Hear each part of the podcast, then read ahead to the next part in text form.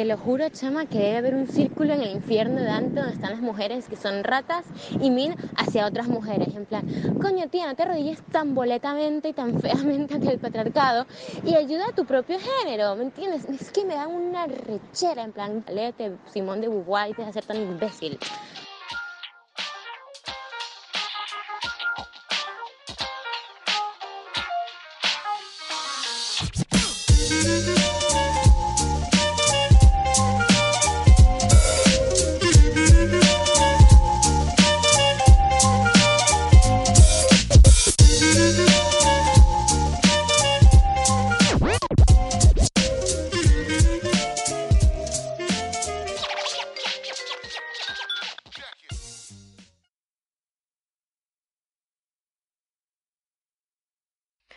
Episodio es traído a ustedes por Hola Hola Café París.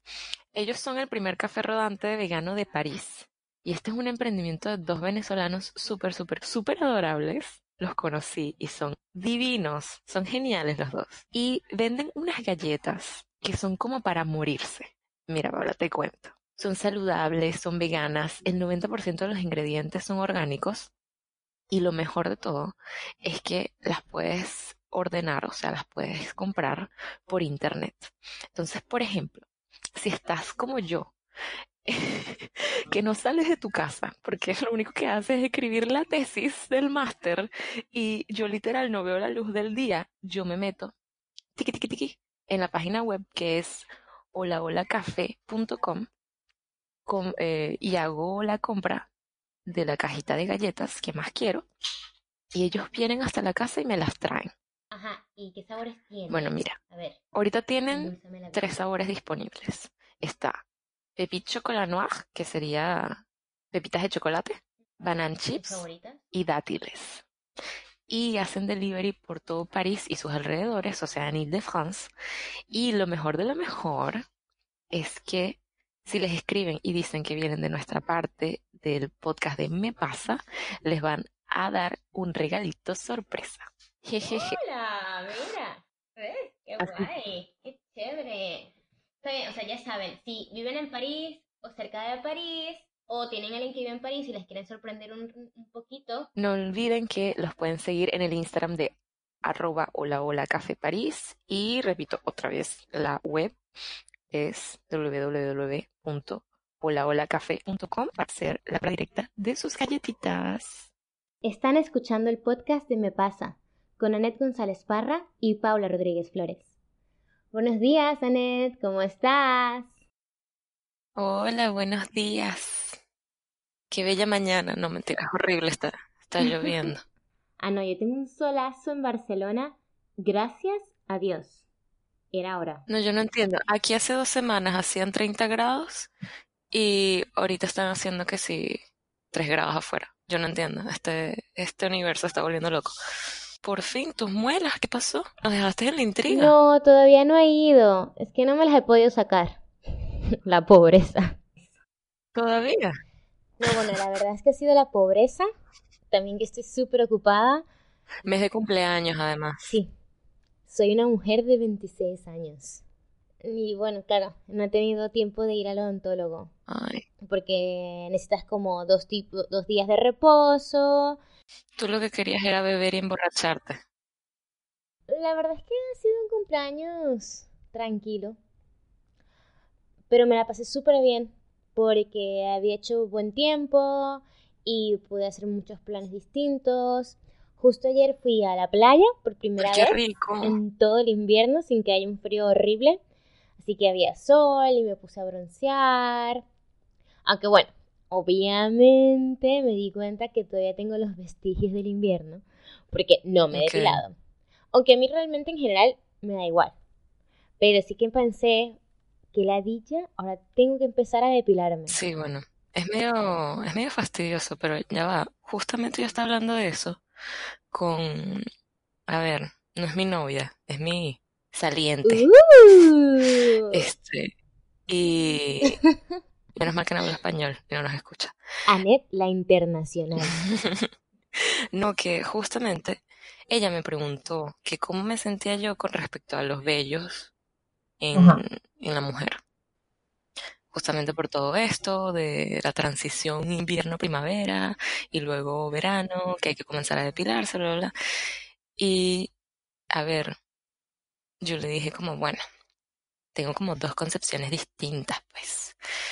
Una es la que yo tengo personal hacia mí misma y otra es la que pienso que otras personas pueden hacer. A ver, a mí no me importa lo que las demás hagan si se depilan, si no se depilan, si se afeitan, si se hacen láser. Si quieren andar como Miley Cyrus con, con esas axillitas de colores rosas, azules, ay amigas, hagan lo que les dé la gana, su cuerpo.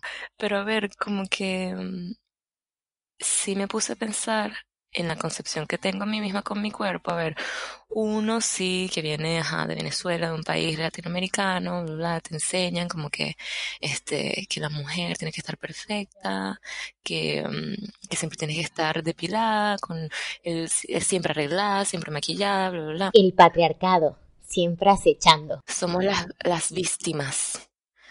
Este No, mira, déjame terminar la idea. A ver, que ajá, yo por ejemplo conmigo misma, yo sí aprendí como que a depilarme, a afeitarme desde muy chiquita y ya cuando empecé a tener como esta, esta noción de que, ok, yo soy dueña de mi cuerpo, puedo hacer lo que yo quiera, este si me depilo no me depilo, esa es mi propia decisión, no, no tengo que ser reflejo de, de la sociedad, ok, entonces yo, por ejemplo, yo no produzco mucho vellito, ok, por decirlo así que si los brazos las piernas. chica. Sí, yo sé. Entonces yo me he acostumbrado a no tener. Y nada, cuando me crece, simplemente como que me siento mejor, ¿sabes? I feel good cuando tengo la sensación de que no tengo nada. Y he crecido así, tengo 26 años y me encanta, pero lo hago porque es una, es, es mi sensación personal, mi percepción de que estoy bien conmigo misma haciendo eso y no lo hago por porque la sociedad me por los demás. Exacto, no lo hago por los demás, lo hago por mí misma. Pero sí es verdad que eso causa como que todo un conflicto. No sé, es como un super tema, este, yo me quedé hablando un ratote allí con con la niña esta y no sé, Paula, ¿tú qué piensas de eso? Yo, es que a ver, la verdad es que igual que tú, a mí me da bastante igual lo que los demás hagan con sus vidas y con, con su cuerpo. Lo que pasa es que desde, pequeñas tenemos una concepción de la perfección de la mujer muy arraigada. Creo que tiene mucho que ver donde nacimos. Porque, bueno, nacimos en Venezuela o, por ejemplo, si naciste en el resto de Latinoamérica, te puede pasar igual, porque creo que es algo que está en toda esta parte del continente, donde la mujer tiene que estar siempre perfecta y no nos olvidemos del Miss Venezuela. O sea, vivimos o veíamos a una mujer que siempre, que siempre estaba operada, que siempre estaba en tacones, que se alisaba el pelo todos los días. Obviamente, a mí, si me daba, a mí me daba terror si iba a una piscina de alguien de la clase que tener un poquito o un pelito en mis piernas. es que eso no podía pasar, primero muerta. E incluso a veces eh, me acuerdo que llevaba afeitadoras, que si en la cartera, por si acaso, si tenía que estar ready y lista para cualquier lugar, ¿sabes? Y eso es una putada, porque claro, al final es algo súper natural, ¿no? Tú, por ejemplo, no tienes mucho, pero la mayoría de las mujeres tenemos pelos en todas partes. Entonces, intentan decirte que como tú eres originalmente, no eres perfecta. Tienes que ser siempre una Miss, que esa es la perfección. Y claro, esta imagen donde para ser bella tienes que ver estrellas. Y esto no solamente te lo da la sociedad de fuera o los medios, sino también, lamentablemente, nuestras madres, nuestras tías y personas allegadas. Tienes que depilar, desrizar el pelo y no nos damos cuenta que hasta qué punto nuestra salud o inclusive nuestro bienestar está comprometido bajo esta tiranía de la belleza. Claro, claro, porque están asociando, están inculcando en, en la mentalidad de los niños el hecho de que se tiene que pensar en mujer y en sufrimiento junto. Que uno no puede, no podía ser mujer sin sufrir. O por ejemplo, yo pesaba 49 kilos en mi adolescencia. Y a mí me decían, mete la barriga porque si no te ves gorda. Y a ver, si yo pesaba poco y me decían eso, no me quiero imaginar lo que una niña o chica adolescente que tuviera un peso más normal porque el mío no era común, ¿qué era lo que le podían decir? sobre todo un niño de 14 o 15 años donde, donde la autoestima es tan frágil.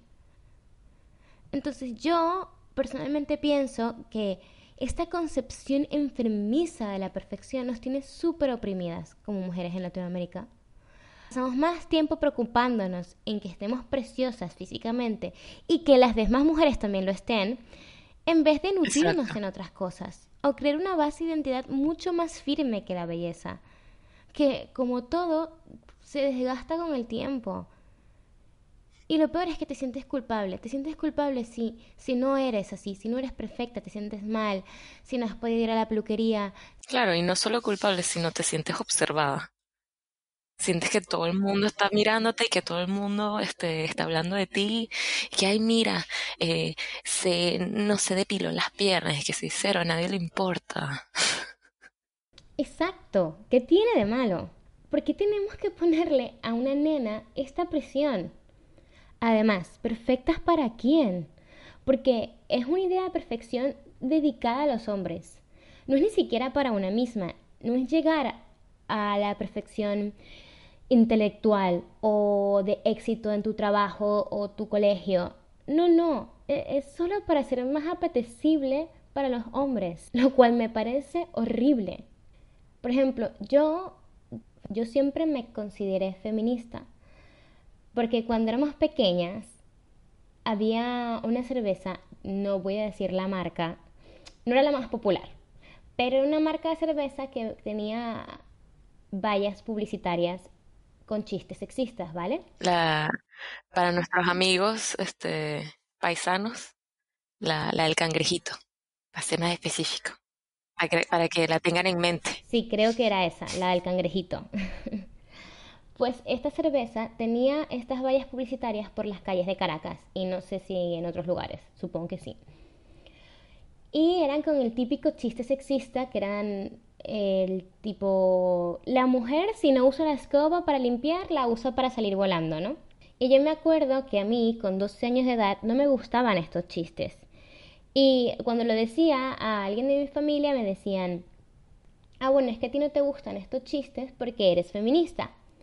Y claro, yo al otro día llegué al cole diciendo a todo el mundo, soy feminista, no sé qué y tal. Todo el mundo me dijo, ah, claro, eres feminista y odias a los hombres. Y yo, bueno, no, yo no odio a los hombres. Solo que, bueno, a mí no me gusta la idea de que la mujer es inferior. Esto explicándolo con las palabras de una niña de 12 años, ¿vale? Y, pero ellos seguían y seguían. No, no, odias a los hombres. Y eso quiere decir que eres lesbiana. Obviamente, yo, en un país heteronormativo que es súper homófobo, yo no quería ser calificada de ser lesbiana. Estamos poniendo a Venezuela súper verde. No, además que no tiene nada que ver, no tiene nada que ver, o sea. Sí, sí, no tiene nada que ver. Pero bueno, lo siento, si la gente piensa que estamos criticando mucho, es la verdad. Y como dice nuestra querida Sansa en un episodio de la última temporada de Game of Thrones, lo más valiente que podemos hacer es enfrentar la verdad. Y la verdad es que mucha gente pensaba, e incluso todavía piensa, que las feministas o somos machorras o todas somos lesbianas y odiamos a los hombres y queremos quemarlos a todos en una hoguera mientras danzamos alrededor, o, todas estamos siempre arrechas y estamos, no sé, quemando sostenes. Y no, no, y no es así, claro. Como yo era súper pequeña y no lo entendía, dejé de decir que era feminista para que nadie se alejara de mí. Entonces llegué aquí a Barcelona y aunque a mis adentros me seguía considerando feminista, me di cuenta de todos los conceptos machistas que estaban en mi cabeza y, que lo que yo veía era solamente la puntita del iceberg del machismo. Claro, hay cosas que uno no ve, que uno no se da cuenta. Uno como vive en una burbuja de, de país, país tercermundista que, conchale, que es verdad, o sea, por mucho que, que las cosas estén cambiando recientemente, que han habido muchos movimientos eh, feministas y, e igualitarios en los últimos años y que lo hemos visto más en, en los medios masivos. Hay muchas películas, muchas series que, que empoderan a la mujer eh, y que tratan de inculcar este incluso en los personajes de, no sé, comiquitas para los niños, este, mujeres empoderadas y tal. Uno de todas formas, eso es lo que vemos en la televisión, en los medios y tal, pero en casa es otra cosa. Uno sale, oye, de Venezuela buscando oportunidades afuera y, y tienes que aprender, tienes que aprender que las concepciones, por ejemplo, en este caso el feminismo, son miles, o sea, es, eso lo que tú dices de, de, la imagen del iceberg. Uno conocía la puntica y resulta que uno viene para Europa y el iceberg hacia abajo es diez veces más grande. Bueno, algo que a mí me parecía súper normal es que el chico pagara la cena. Es decir, o sea, la cita. Total. Para mí era súper, o sea, normalísimo. Porque no conocíamos otra cosa. Exacto, porque a mí me habían enseñado es que si alguien no pagaba la cena, no me estaba dando el valor suficiente y no se merecía salir conmigo, ¿sabes? Hasta que una amiga de aquí me dice, pero es que, ¿acaso tú estás a la venta para que te estén comprando en una cena? Y yo, claro, es que yo no me había dado cuenta. Yo lo entendía como, bueno, como me lo habían explicado. Y es que yo valía, no sé, lo que la cena valía. es que ahora que te pones a pensar, es como, coño, es súper ridículo. ¿Cómo puedes haber pensado así? Y algo de lo que no nos damos cuenta es que el feminismo va both ways. El hombre tampoco tiene por qué pagar la cena. El hombre no vale más o menos porque tiene dinero. ¿Por qué tienes que pedirle a una persona que quizás tiene tu misma edad o está estudiando como tú o trabaja igual que tú que él sí tiene que pagar y tú no? Y era lo que yo no me había fijado tampoco. Yo lo entendía como la cacería o la caballerosidad. Y como, no sé, que el hombre tenía que ser el proveedor de la casa. Y detrás de esta imagen del hombre que provee, se encuentra la mujer que está recatada en casa, esperándolo tranquila, sin decir ni mu. Horrible, horrible, que parece... Esas son las nociones por las que vivían, no jodas, nuestras abuelas, marica. Que todavía existen, todavía hay gente de, antaño. Claro, y quizás ahora ya no es tan obvio como antes. La mayoría de nuestras madres trabajan. Pero hay pequeñas cosas que siguen viviendo hoy en día y que lo seguimos viendo. Una vez me pasó que estaba con un amigo en un restaurante en Caracas y me dijo que yo no podía hablar con el mesonero o camarero, porque él estaba en la mesa y eso era de mala educación. Y claro, yo que había sido educada como la princesita, que siempre tenía que tener los modales claros y, la buena educación, yo, yo no quería ser mal educada. Pero es tan ridículo.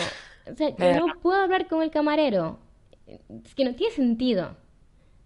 Y no sé, eso es lo bueno de, bueno, de tener la oportunidad de salir de tu burbuja.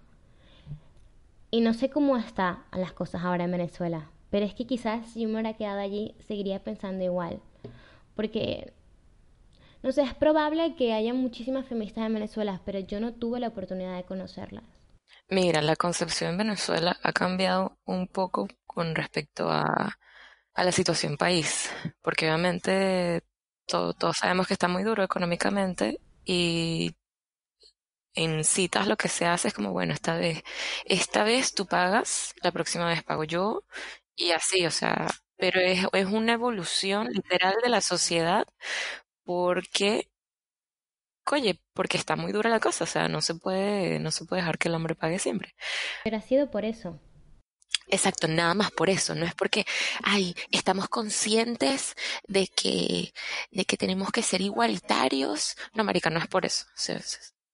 Es, por, es por otras cosas más, porque la situación país ha vuelto a la gente más solidaria, X, todo el mundo sabe lo, todo el mundo entiende eso. En fin, yo cuando me vine para acá, para Europa, igual que tú, yo tuve que salir de la burbuja y lo primero que experimenté así como en cuanto a una igualdad de género, fue también en citas. O sea, la primera vez que yo pagué por algo en una cita fue estando acá y fue con un chico. Y me tomó como dos minutos darme cuenta de la vaina y fue como, ya Vanet, recuerda que estás en Europa, acá, acá esto es normal, acá esto es distinto y me lo tomé bien. Entonces, es que al principio uno piensa eso, que es que estamos en Europa y la gente es mucho más liberal. Y es como, no, no, así debería ser siempre en todas partes del mundo. Y uno no se da cuenta hasta llegar Es que sí, o sea, eso debería ser en todas partes, esa regla debería ser mundial, pero uno tampoco puede cambiar todas las mentalidades del mundo. Hay una vaina, Paula, que tú me dijiste, yo no sé dónde la sacaste tú, pero no sé si la viste en algún lugar, si alguien te la dijo, te la inventaste tú. Pero yo me acuerdo clarito cuando estábamos, no sé, un día en el recreo, una cosa así, teníamos como 14 años, 13 años, y tú me dijiste una vaina tipo demasiado erudita, y que tú no cambias al mundo, el mundo te cambia a ti. Boom. O sea, a mí esta vaina jamás se me va a olvidar. Yo dije, verga, mi amiga sí es sabia. Sí, es mía. Un día, no sé, un día que se me prendió el foco y dije algo así. Y no sé, o sea, y es verdad, uno no puede estar ahí evangelizando a la gente porque cada quien tiene su verdad y sus propias creencias. A mí una de las cosas que más me chocaba al momento de salir con alguien era la parte de, cuando te coqueteas con alguien. Yo siempre le decía a mis amigas aquí, en plan, ¿cómo ustedes no se han extinguido? Porque yo no entendía, o sea, yo esperaba que el hombre viniera y me buscara, porque yo me tenía que dar a respetar, ¿no? Claro, pero porque uno, porque uno viene con el chip eh, latinoamericano tercermundista de que uno tiene que tener un rol pasivo en la vaina. Y nada que ver. Exacto. Y no, no, porque si te gusta un chico, no vas y se lo dices. En plan, ¿quieres hacer esto o no? Y así nadie pierde el tiempo. No estar allí yéndole a la amiga, viéndolo, X, tal. Pero bueno, yo no puedo hacer eso porque eran 19 años comiendo patriarcado para desayunar, almorzar y cenar. Yo sentía que, que si le iba a un chico, yo era una puta. Y los hombres, no sé, preferían una no como novia a una niña de bien. Y lo que me da más arrechera es que pedían esto, pero en la cama querían que una, no sé, fuera una fiera. En plan, mijo, esto, esto no va así. Ubícate. Ninguna chica que sea una fiera en la cama, la primera vez contigo, es una chica original. Aterriza, no tiene sentido alguno. Aquí la gente no es así, o sea, aquí si te has acostado con 3, con 15, si podíamos la primera cita, si no, aquí da igual, o sea, todo está bien, si es consensuado. Claro. Eso sí, hay otras formas de machismo aquí en Europa. Por ejemplo, aquí no hay suficientes puestos directivos donde nos encontremos con mujeres. Es que es enorme, es enorme. Todo toda la, la concepción del feminismo es enorme y cambia dependiendo del país, del continente, es igual, o sea, es eso que tú estás diciendo, que acá hay otros problemas, en Latinoamérica hay otros problemas, por ejemplo, ahorita eh, todo mm, lo del rollo de legalizar el aborto es un, es un tema bastante delicado en Latinoamérica, este, Ah, no, claro. Es que aquí esto ya se aceptó hace muchísimo tiempo. Hace años. Todavía nosotros estamos luchando por tener la potestad sobre nuestros propios cuerpos. Literal. Que no puede ser. Pero no sé, es que también va ligado a que somos un país muy religioso. Sí, sí, o sea, hay, hay, mucho, hay mucho camino por recorrer. Tampoco es que estamos diciendo de que Europa ha alcanzado su máximo nivel. Nada que ver, todavía tienen que luchar en distintas instancias, pero Miren, cojan datos. Esto lo leí en un periódico de aquí eh, que decía que la mujer en Barcelona cobraba 7.000 euros anuales menos que el hombre por el mismo cargo. ¿Qué tal? Y es que, coño, pero es que estamos arrechas. O sea, por eso es que siempre piensan que las feministas estamos de mal humor. Coño, ¿cómo no voy a estar arrecha y cómo no voy a estar de mal humor? No me jodas. Hago lo mismo que tú y cobro menos solamente por el hecho de que tengo Claro, porque un coño en vez de un pene. Por hacer el mismo trabajo se gana menos, pero bueno, eso es una, una batalla que hay que seguir insistiendo. Yo tengo una visión como muy, muy chill con la vida. Tú tienes que dejar a la gente, tú tienes que dejar ser y que la gente te deje ser y ya. Hay que dejar de criticar porque en el, criticar lo único que se lanzan son malas vibras, tú también te llenas de malas vibras, nos enfermamos, nos da cáncer, nos morimos. Entonces, nadie está pidiendo que tú apoyes a las feministas si tú no estás de acuerdo, porque hay gente que no está de acuerdo y uno no, no puede andar cambiando tampoco. Voy a utilizar, te voy a parafrasear algo que dijiste antes, uno no va a andar evangelizando a la gente. Este, está bien que uno exprese su opinión, que los demás expresen su opinión, y está bien, ok, con que estemos claros de que tú no compartas la misma visión que yo, y yo no comparto la misma visión que tú, está bien, podemos seguir siendo amigos, podemos seguir evolucionando en la vida, vamos a dejar de llenarnos de malas vibras, de mandarnos odio entre nosotros, porque al final de todo no estamos haciendo daño a nadie. Lo único que queremos es construir un mundo mejor. Entonces, nada, a mis amigas, a mis amigas empoderadas, sigan empoderadas y no se preocupen por la gente estúpida porque hay demasiada gente que las neuronas se les han muerto a causa de los rayos del wifi. Eh, no sé. Ya, ya, todo es culpa de los Nintendos. De la polución, marica, o sea, el, ambiente también nos mata, como nosotros lo estamos matando. Entonces, nada, no, no se desgasten tampoco en con gente estúpida, la gente estúpida no vale la pena. ¿Y tú, Pablo? Bueno, mi opinión sobre el feminismo en general, a ver, lo intentaré hacer cortito porque quien me conoce sabe que soy súper a muerte con el feminismo y, y lo voy a hacer como reducido para, para el podcast. A mí me ayudó mucho el feminismo a aceptarme como soy, mi naturalidad, mi cabello, mi cuerpo, las cosas que pienso, e ir a por lo que quiero, decir lo que me merezco y exigir lo que me merezco.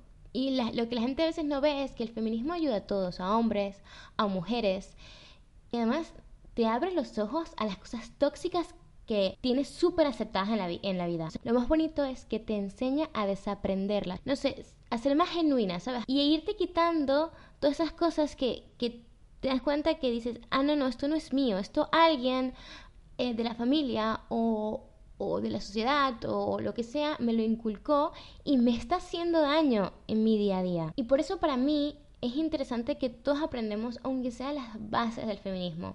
Hay gente que lo odia o que dice tipo, ni feminismo ni machismo, igualdad, que me irrita. A ver, busca lo que significa feminismo en la Academia Española, que últimamente la gente defiende un montón la, la Real Academia Española. Entonces, si la defiendes tanto, ve y busca lo que significa.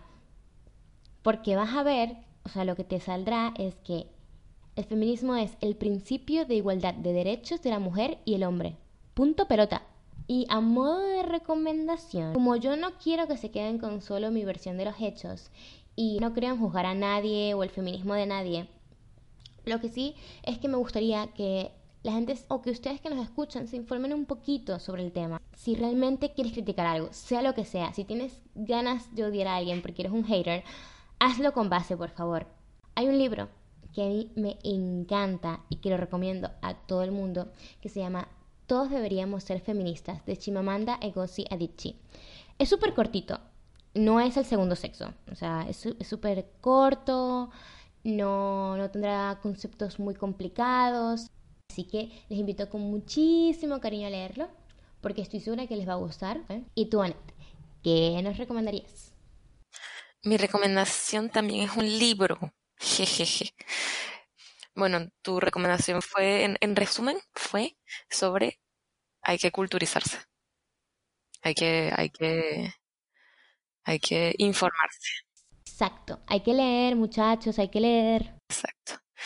Y yo también yo también voy a recomendar leer, pero leerles a los más chiquitos, porque pienso que mm, hay un enorme problema generacional y, y es que, por lo menos, de las cosas que nosotras hemos aprendido, que tanto la sociedad como nuestros padres nos enseñaron.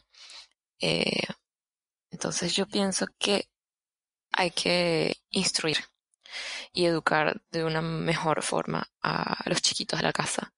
Hay un libro genial que a mí me encanta, que se llama Good Night Stories for Rebel Girls. Eh, historias para dormir para niñas rebeldes. Y han sacado ya dos tomos. Es un libro, es un libro super cuchi que está súper bien ilustrado. Mi parte favorita, de verdad, creo que son las ilustraciones tiene distintas eh, diseñadoras que colaboraron en él. Y el libro habla de unas una conglomeración, qué difícil esa palabra, de 100 historias sobre distintas mujeres que han influenciado en, en la historia del feminismo y son son mujeres que trabajan en ciencia, son artistas, revolucionarias, escritoras, pintoras, o sea, son historias maravillosas de mujeres que, que han influenciado. Y lo que, lo que le enseña a las más chiquitas es el poder de, de soñar, de plantearse metas, de enseñarles que ellas pueden hacer lo que ellas propongan sin, sin tener que inculcarles un miedo o una inseguridad desde pequeñas. Eh, no hay que, no hay que ponerlas en plan de víctima porque uno, no es que nuestros padres o que, o que uno cuando vaya a ser padre uno, uno vaya a tomar esa, em, como esa posición conscientemente. Uno lo hace sin pensar. Entonces, hay que ser más consciente de las cosas que le decimos a los, a los chicos, de a, los, a los más chiquitos, em, con cosas tan simples como que los niños no lloran. No, los niños pueden llorar. No, no hay que, no hay que cerrarlos en un, en una visión estereotipada. Estereotipada. Iba, eh, tenía en mente la palabra cliché, pero yo decía, no, esa no es la palabra. Estereotipada de el rol de género. Entonces, nadie, hay que, hay que encorajear. Esa palabra existe en español. Como estoy en modo francés todo el tiempo, estoy preguntando. encorajear existe. No sé, pero a mí me gusta. Es el empoderada de Me Pasa. Vamos a consultar a la, a la Real Academia Española. Este, es que en francés es encourager, X. Como darle coraje, vamos a decir hay que darle coraje y valor a las, a las niñas chiquitas de la casa. Y bueno, ya saben, si tienen algún comentario, alguna opinión, alguna duda o pregunta o quieren saber mm, otras cosas que leer sobre el feminismo, sobre lo que sea, nos pueden dejar sus comentarios en nuestras plataformas. Recuerden que nos pueden escuchar en YouTube y en iTunes Podcast como Me Pasa Podcast. Y ahora nos pueden escuchar en SoundCloud. ¡Jazz! Recuerden que pueden seguirnos en nuestras redes sociales. Estamos en Instagram como arroba me pasa podcast y nuestras redes personales son arroba Pau Rodríguez Flores y arroba Anet G. Parra. Y bueno, chao Anet, que vaya muy bien hoy. Yo creo que voy a comer. ¿Tú vas a comer? No, yo me voy a terminar mi café porque no he podido terminarme mi café. Bye bye. Goodbye, chao, chao, sayonara.